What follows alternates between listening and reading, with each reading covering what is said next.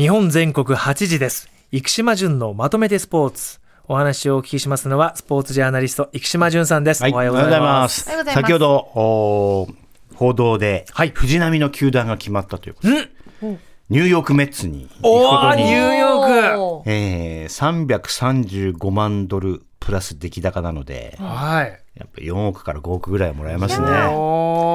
藤森さんあのはいヤンキースとメッツのフえ。えァンってややっぱり違うものですか、ああそうですね。なんかね直接その雰囲気とか性格が違うかどうかっていうのはわからないですけど、なんかメッツのファンの皆さんの方が、大谷の話をなんかザックバランにインタビューした時に答えてくれた気がした、はいヤンキースはまだなんかちょっとうち来な来なかったしななみたいな。うちはうちだしみたいなところがあるうん気はしましてね。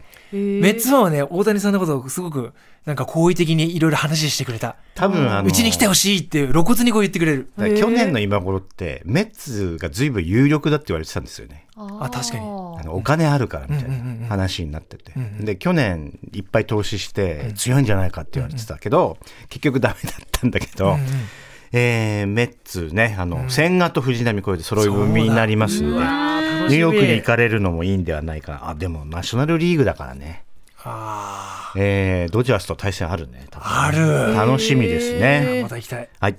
えーあと、サッカーは、あーアジアカップ、今夜8時半から準々決勝のイラン戦ということで、まあ、いろいろ日本もたもたとか言われてますけども、はい。でイラクよりイランの方が、まあ、やはり、あの、相手とすると、えーミスをしてはいけないレベルがちょっと上がるということで、えー世界ランキングでいうと日本が17位で、えーイランは21位と、えーいうことになっております。対戦成績をこれまでのこのを調べますと、6勝6敗5分けという。うわー。五分。まあ今はね、日本の方が陣容的には揃ってるとは思いますけれども、まあ、なんかアウェー戦ですよね。にね、雰囲気にね、ねえーなりそうだなとは思いますけどもね。負けたら終わりですもんね。はい、えー今晩、えーちょっと楽しみにしたいかなと思います。はい。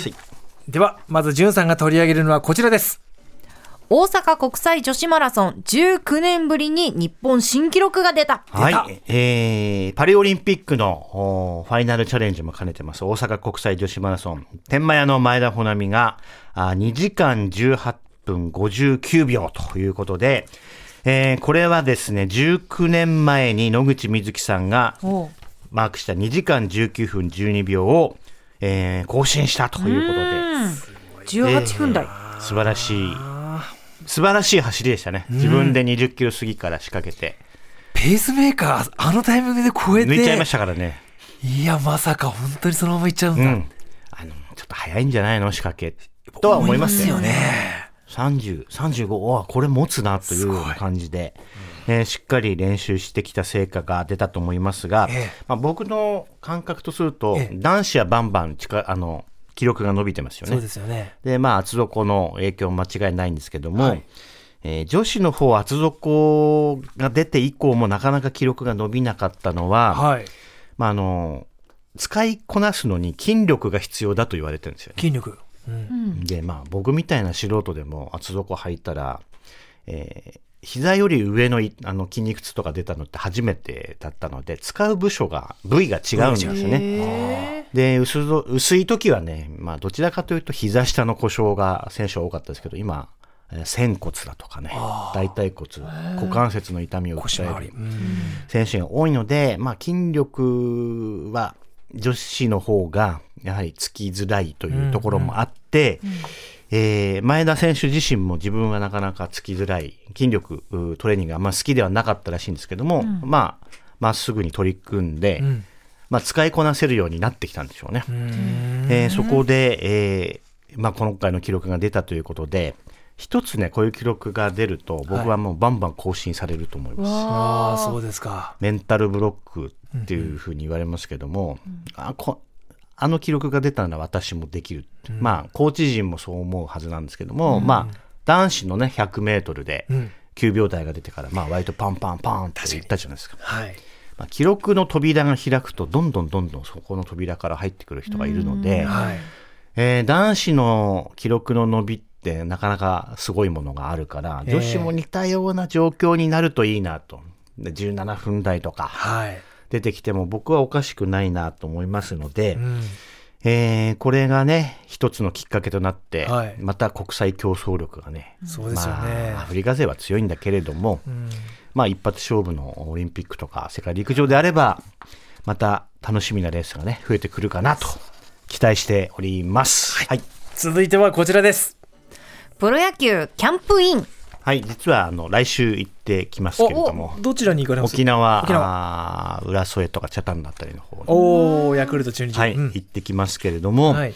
えー今年はパ・リーグがいろいろ面白いんじゃないかなっていうのは取材してて感じました。はまあ、ちなみに、えー1日、まあ、キャンプインっていうのがね、通例ですけれども、そうですよね。えオリックスは2日、はい。西武は6日とい6うこと。日なんですよね。そうなんですよ。あの、西武は前もなんか WBC の影響とかでちょっと、えー遅めというような、あ開幕がちょっと遅れたからね。ええあなるほど逆去年は算して。そうそうそうあそうなんですね。で、えー6日ってかなり遅いですが、多分あの、僕はね、でも2月1日にみんな一緒の必要はないなっていうのは感じてたんですよね。はい。で、あの、まあ、藤森さんも聞いたことあるかもしれないけど、ベテラン選手は、はい。一月いるとちょっと飽きるんだよね。あ若手は1日からいろいろ教え込むことはあると思うんですけど、アピールもガンガンしたりねそうなんです。ありますよね。ベテランはちょっとあの、遅れてもいいのかな、みたいなのは、なんとなく話を聞いてては感じてました。なるほどなるほど。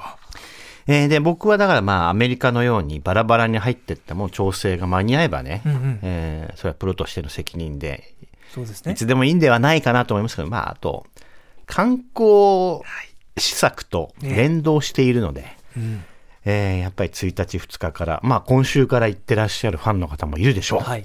そうですね。この週末合わせて。うんだだからまあ、キャンプインのマネジメントっていうのは、これから多様化していくのかなと思いますけども、えー先週、ロッテの吉井監督にインタビューしまして、ほえー来週、ナンバーウェブで公開されるかなと思いますけども、楽しみ。えーまあ、内野手のコンバートを大胆にえー行うというようなことと、あと佐々木朗希についても聞いたんですけども、あはい本来であれば去年、うーんもう無制限で登板させるプランではあったと。ああ。6年目かな。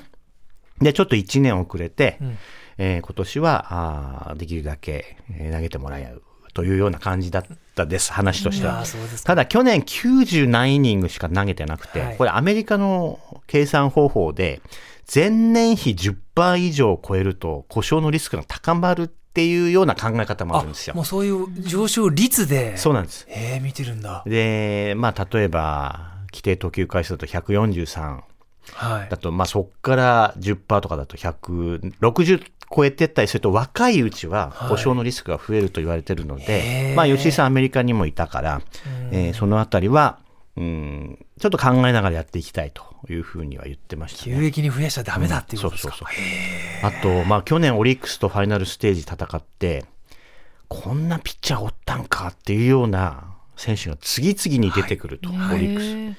で、山本由伸と山崎幸也はいなくなりましたけどそうで、すよね。まあでも楽しみなピッチャー結構いるらしいんで、他にもまだまだ。さあ、オリックスがどうなるかっていうのもね、えーちょっと気になるところでございますけれども、ちょっとまた来週お話しさせていただければと思います。はい、楽しみにしています。続いてはこちら。スーパーボール観戦チケットの価格は？はい、えー日本時間2月、えー2月12日にえーラスベガスで行われますスーパーボール、まあ、えー NFL の王座決定戦ですけども、えーカンザスシティチーフスとサンフランシスコ 49ers の対戦。ラスベガスだ。はい。ラスベガスでの開催は初めてですね。そうなんだで日本は、まあ、僕より上の世代だとモンタナとかが好きだった人が多いので 49ers ファンっていうのは多いと思います。でチーフス若干俺飽きてんだよねなんかえ飽きてる？もうビルズに上がってほしかったなとは思うんですけども。でまああのテイラー・スウィフトの恋人がトラビス・ケルシーってカンザスシティ・チーフスのタイトエンドで素晴らしい選手なんですけども、毎試合あのなんかビップルームでわーって騒いでるんですよ。タッチダウン取ると。テイラー・スウィフトが。であのスーパーボール来るかどうかっていう話になってて、ええ。テイラー・スウィフトが。東京ドームでのコンサートがあるんだよね。あれあれあれ。あれよ。2月7日から2月10日。おお、かぶっちゃった。来週だ。でまあ僕の友人でも行く人がええ。あー何人かいますよ、で2月10日の公演が終わって、うん。うん。で日本時間12日朝だからこれ間に合うっちゃ間に合う。ギリだ多分これ藤森さんあの プライベートジェットでしょこれ。ですよねえそうなんだいやーテイラーさんだったらやるんじゃないですかそうか、持ってんのか。すごいな。ラスベガスまでえすごいでしょ。すごいよ、もう、スいくらかケールが違って。かるのかね。そうだよ、でねジュンさんこれチケットがはいそうですお金の。話ですよえっとあの、大好きなお金の。スタップハブとかってあれなんて言えばいいんですかね違法違法じゃなくて合法的なチケットマスターみたいなのあるじゃないですか。はいあの転売あの、ま、認められてるんじゃないはい。8000ドルから9000ドルなんですよ 1, 1枚。え？え？100万以上なんですよ。1え枚。み見るだけですよね。見るだけです。なんか特別なことしてもらえるわけじゃないんですよね。じゃないです。ここにいることが特別。で今100万今あの平均が9800ドルまで上がっているとええだから110万円とかももっともっとか。いや、テイラーさんじゃないから払えないよ。いやえジュンさんこんなにしましたっけ？普段からスーパーボール、えっと、2021年が、ん。おとえー3年前か、ええ7050ドルでこれまでの平均では一番高かったらしいんですよそれでも高いのに、どんどん上がってるってことですか？そうです。景気がいいのか、まあ、それだけの人気で、まあ、ラスベガスの初物尽くしっていうのもあるのかもしれませんけども。それでも見たいんだ。さあテイラー・スウィフトは間に合うのかどうかちょっと。間に合うのか。2月12日注目したいと思います。そうですちょっと払えるだろうな。はい、えー、またこれも楽しみですね、はい。えー、ジュンさんありがとうございました。ありがとうございました。日本全国8時です。生島淳のまとめてスポーツお伝えしました